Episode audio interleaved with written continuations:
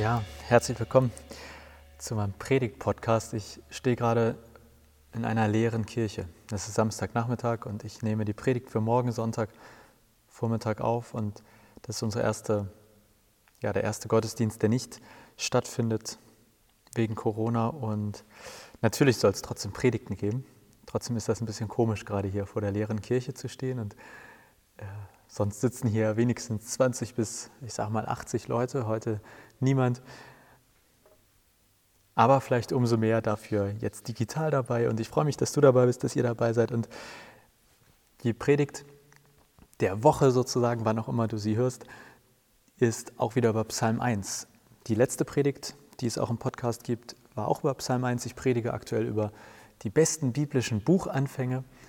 Und ich finde, Psalm 1 ist einer der besten biblischen Buchanfänge. Und zwar wegen des allerersten Satzes eigentlich. Da steht nämlich, glücklich ist der Mensch, der in dieser Weise lebt. Doppelpunkt. Und das finde ich super spannend, weil es eigentlich ja sowas ist wie eine Anleitung zum Glücklichsein. Und deswegen gibt es eine Anleitung zum Glücklichsein und ja, wenn man so will, in drei Teilen. Also letzte Woche, dann diese Predigt und die nächste wird auch noch über Psalm 1 gehen. Dreimal Psalm 1, dreimal die Anleitung zum Glücklichsein.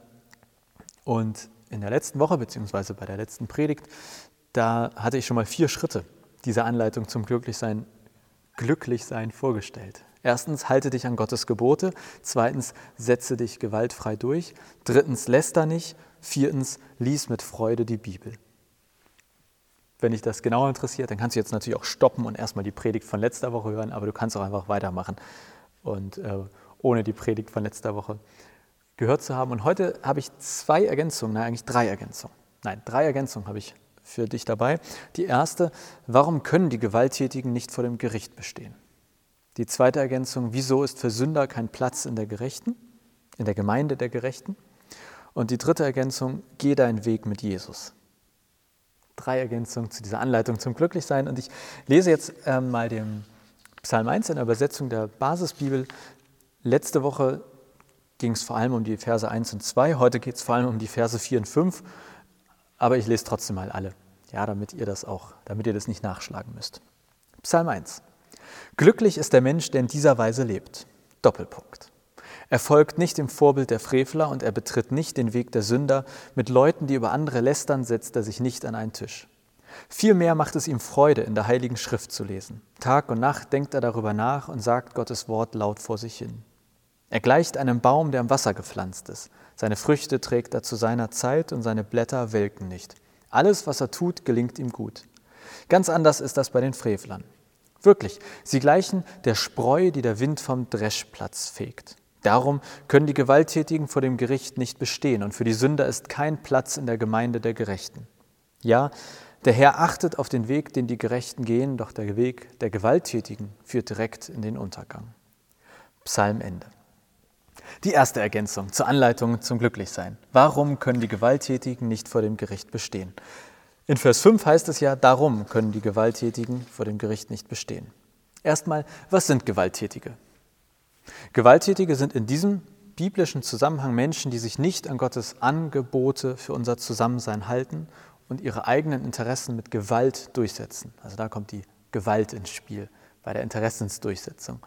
Gewalttätig kann entsprechend bedeuten, ich schlage dich, damit du tust, was ich will. Das kann aber auch bedeuten, dass ich ganz ohne Schläge, aber zum Beispiel mit Mobbing versuche, meine Interessen durchzusetzen.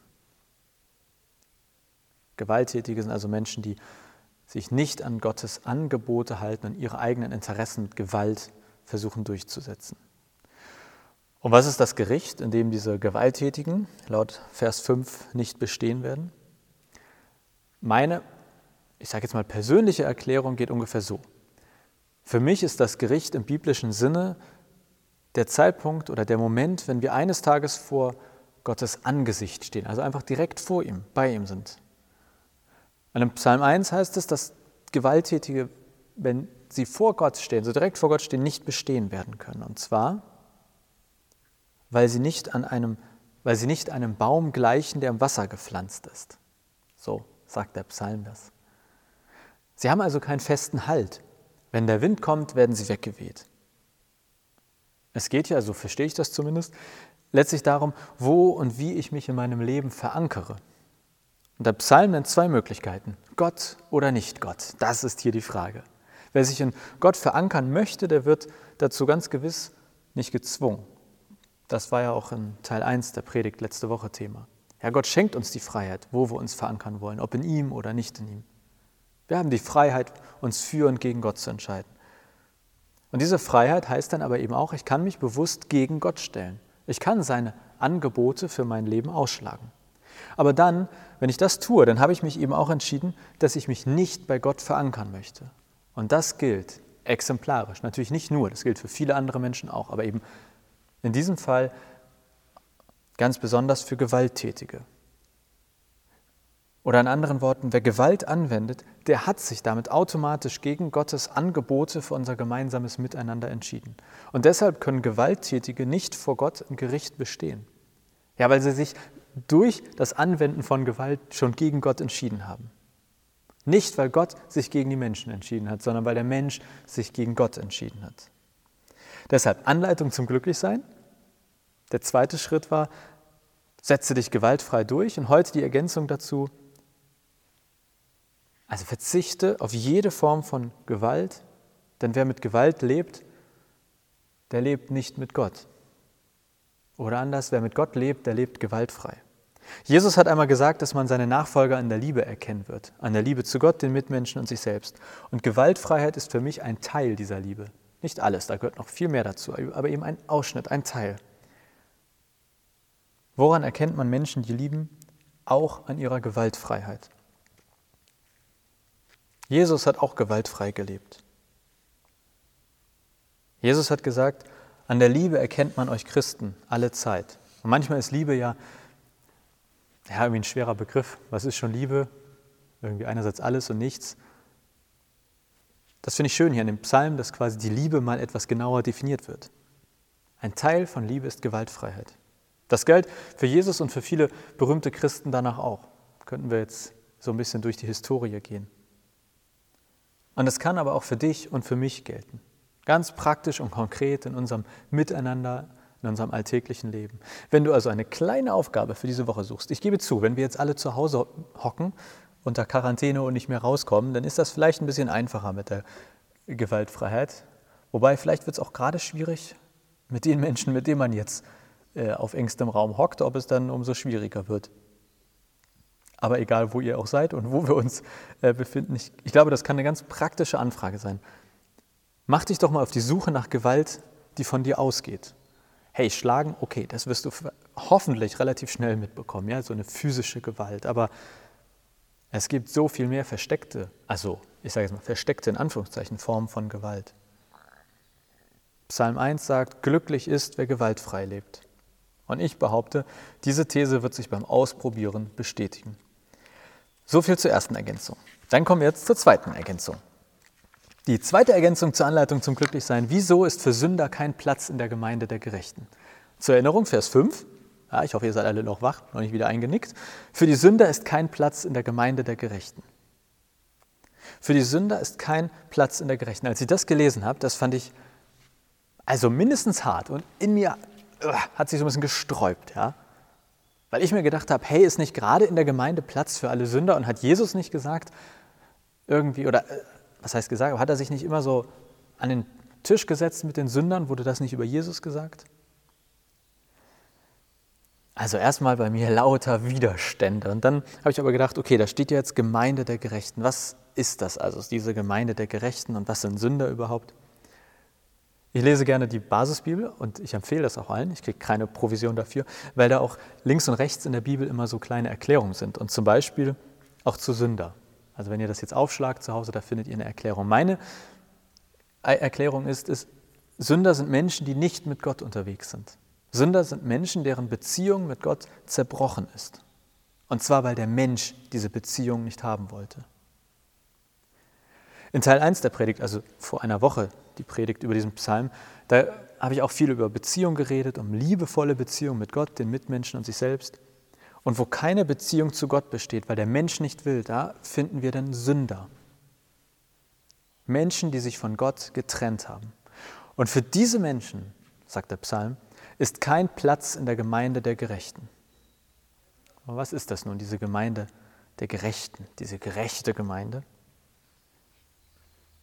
Aus meiner Sicht sind das all die Menschen, die ihr Bestes geben, um eine liebevolle Beziehung mit Gott zu führen. Seien wir ehrlich, jede Beziehung kennt Höhen und Tiefen, sei das zu, zum Partner, zur Freundin, zur Familie und eben auch in der Beziehung zu Gott. Aber es ist eine Sache, durch ein Tal zu gehen und eine andere Sache, eine Beziehung scheitern zu lassen oder zu beenden. Und ich verstehe den Psalm so, es gibt die Gemeinde der Gerechten, das sind die, die mit Gott unterwegs sind, die eine liebevolle Beziehung mit ihm führen. Und es gibt Sünder, also Menschen, die ihre Beziehung zu Gott absichtlich gekappt haben. Und ich finde, das fehlt im Psalm, aber das ist jetzt meine Interpretation oder meine Meinung. Ich finde, dazwischen gibt es noch ganz viele andere Menschen. Menschen auf der Suche, die weder zur Gemeinde der Gerechten noch zu den Sündern passen. Die sagen vielleicht, mit Gott, mit Gott unterwegs sein, ah, das trifft auf mich nicht so richtig zu. Eine Beziehung mit Gott, nee, das, so würde ich das nicht sagen. Aber ich hätte das gerne. Ich suche Gott. Ich suche sowas wie eine Beziehung mit Gott. Ich habe versucht, mir das einmal ganz konkret vorzustellen. Für uns hier, wir sind ja eine Gemeinde, gut. Jetzt gerade stehe ich hier alleine und ihr alle, die mir zuhört, ich weiß nicht, ob wir uns jetzt als Gemeinde bezeichnen würden, aber ich stelle mir jetzt mal vor, ihr würdet hier alle vor mir sitzen in den Reihen und einige von euch würden sicherlich sagen, ja, ich bin mit Gott unterwegs. Und einige von euch würden vermutlich eher sagen, ich fühle mich wie auf einer Reise. Ich bin noch dabei, Gott kennenzulernen. Und es gibt bestimmt auch einige unter euch, die sagen, nee, ich bin noch nicht mit Gott unterwegs. Aber jetzt stellt euch vor, hier wären Leute, die würden meine Predigt immer laut unterbrechen mit Lüge oder was ein Schwachsinn. Es gibt keinen Gott. Die würden hier reinkommen, unsere Gesangbücher zerreißen oder die Bibel verbrennen. Ich glaube, dass man sich das exakt so krass vorstellen muss, was Sünder im übertragenen Sinne bedeutet. Es geht nicht darum, mit diesem Begriff Sünder all die Menschen auszuschließen, die auf der Suche sind. Aber der Psalm macht deutlich, wer sich bewusst und aktiv, also quasi auch mit Gewalt, gegen Gott wendet, der hat auch keinen Platz in der Runde derer, die sich aktiv und bewusst nach Gott sehnen. Ja, oder ein zweites Beispiel ist, meine Predigtester haben mir geschrieben, oh, das ist so populistisch, dass man immer das Beispiel bringt. Aber ich finde es trotzdem ein gutes Beispiel, deswegen ist es drin geblieben. Ja, angenommen, jemand würde hier in der Gemeinde offen rechte Parolen verkünden, sagen, schreiben, inhaltlich dafür einstehen. Hier bei uns in der Gemeinde. Ich, ich würde das Gespräch suchen und ziemlich deutlich machen, dass das aus meiner Sicht eine Missachtung von Gottes guten Ideen für unsere Welt ist. Ja, ich würde das Gespräch suchen und ziemlich deutlich machen, dass wer solches Gedankengut verbreitet und gut findet, in keiner liebevollen Beziehung zu Gott, seinen Mitmenschen und sich selbst steht. Und genau an diesem Punkt fängt für mich praktisch gesprochen auch dieses große Wort Sünde an. Dort würde ich das Wort Sünder wirklich benutzen. Denn rechtes, Gedanken, rechtes Gedankengut hat in unserer Gesellschaft, in unserer Gemeinde aus meiner Sicht nichts zu suchen. Und zwar nicht, weil wir anderer politischer Meinung sind, sondern weil es gegen Gottes gute Angebote für unser gemeinsames Leben verstößt. Also die zweite Ergänzung zur Anleitung zum Glücklichsein ist daher, sei kein Sünder. Das heißt, missachte nicht absichtlich und bewusst Gottes gute Ideen für unser Leben, für unser Zusammensein. Sei stattdessen mit Gott unterwegs. Suche und führe eine liebevolle Beziehung mit Gott. Und ja, auch diese Beziehung hat Höhen und Tiefen, so wie jede Beziehung. Es geht nicht darum, dass es nur die einen gibt, die immer ganz eng bei Gott sind und alle anderen sind Sünder. Ich glaube, es gibt die einen, die sich aktiv und bewusst gegen Gott entscheiden. Das sind für mich Sünder. Dann gibt es ganz viele Menschen, die auf der Suche sind. Und dann gibt es ein paar, die sagen, nee, ich bin richtig mit Gott unterwegs. Und die Gemeinde der Gerechten, das sind mindestens die, die sagen, ich bin mit Gott unterwegs. Und dann kommen wir zum letzten Teil der heutigen Predigt. Die dritte Ergänzung zur Anleitung zum Glücklichsein. Geh deinen Weg mit Jesus. Wir hatten jetzt eine ganze Predigt und schon zwei Ergänzungen zu dieser Anleitung zum Glücklichsein. Und ich versuche das nochmal ganz kurz zusammenzufassen. Also was letzte Woche passiert ist und heute, damit wir dann zu dieser dritten Ergänzung kommen können. Anleitung zum Glücklichsein dazu gehörte, lies mit Freude in der Bibel. Das Entscheidende war das mit Freude. Und warum? Weil man dort in der Bibel Gottes Angebote für unser aller Zusammenleben findet. Das ist quasi so die, der Grundsatz quasi. Und wenn ich, ja, wenn, also in meinen Worten, wenn ich sozusagen Gottes Angebote für unser Zusammenleben irgendwie zusammenfassen müsste, ja, dann würde ich dieses große Wort Liebe nutzen. Liebe Gott, liebe deine Mitmenschen, liebe dich selbst. Denn das macht glücklich, liebevolle Beziehung. Und dann hat Gott aber eben noch weitere konkrete Vorschläge, wie wir liebevolle Beziehung führen und gestalten können. Und dazu gehört Freiheit, dazu gehört Gewaltlosigkeit, dazu gehört nicht zu lästern und sich nicht über andere zu erheben. Dazu gehört, dass es völlig okay ist, wenn unsere Beziehungen nicht immer perfekt sind, aber dass wir sie nicht bewusst lieblos gestalten. Nein, wir geben uns Mühe mit der Liebe in unseren Beziehungen, zu Gott, untereinander und zu uns selbst. Und Mühe geben heißt auch in der Bibel lesen und mit anderen darüber reden. Und wenn ich all das in einem Satz zusammenfassen müsste, dann würde ich sagen, die biblische Anleitung zum Glücklichsein lautet, geh deinen Weg mit Jesus. Geh deinen Weg mit Jesus. Denn eine Beziehung mit Gott geht immer über Jesus. Jesus soll mal gesagt haben, zumindest steht das so in der Bibel, hey Leute, ich bin der Weg. Na gut, das mit hey Leute hat er vielleicht nicht gesagt. Aber ich bin der Weg. Und wenn Jesus sagt, dass er der Weg ist, dann meint er, wenn du in der Bibel nach Gottes Angeboten für unser Leben suchst, Schau dir einfach an, was Jesus gesagt hat. Denn wer mit Jesus unterwegs ist, der wird im Gericht bestehen. Wer mit Jesus unterwegs ist, der führt eine Beziehung mit Gott. Mag so simpel sein, ne? oder vielleicht ist es für dich zu vereinfacht, aber ich glaube, es ist am Ende so einfach. Am Ende ist für mich die Anleitung zum Glücklichsein ein Aufruf. Geh deinen Weg mit Jesus. Und wenn du dich fragst, wie sowas aussehen kann, also ein Weg mit Jesus oder so eine Beziehung mit Gott, dann ähm, ich weiß, dass viele von euch jetzt nicht unbedingt in der Nähe wohnen, aber du kannst sie auch bei dir, bei dir suchen. Ich glaube, dass sowas wie ein Glaubenskurs eine unglaublich gute Sache ist, um Jesus kennenzulernen, um Gott kennenzulernen. Ich hatte jetzt gerade Konfi-Freizeit, wir waren eine Woche mit den Konfis weg und das war mega cool, hat mega Spaß gemacht. Und ein Glaubenskurs ist für mich immer so ein bisschen wie ein Konfikurs, bloß halt für jedes Alter gedacht. In so einem Kurs geht es um Grundthemen des christlichen Glaubens es gibt aber keine Prüfung, keinerlei Voraussetzung. Bei uns geht es, wenn Corona will, nach Ostern los. Wir treffen uns an fünf Terminen am Sonntag von 12 bis 14 Uhr. Fritz Kohler ist auch am Start. Wer also in der Nähe ist und mitmachen möchte, gerne bei mir melden. Aber ihr könnt das auch googeln. Es wird mit Sicherheit bei euch in der Nähe auch Glaubenskurse geben. Und dann quatschen wir mal ganz in Ruhe über Gott, Jesus, die Bibel, dein Glauben, mein Glauben, deine Zweifel, meine Zweifel.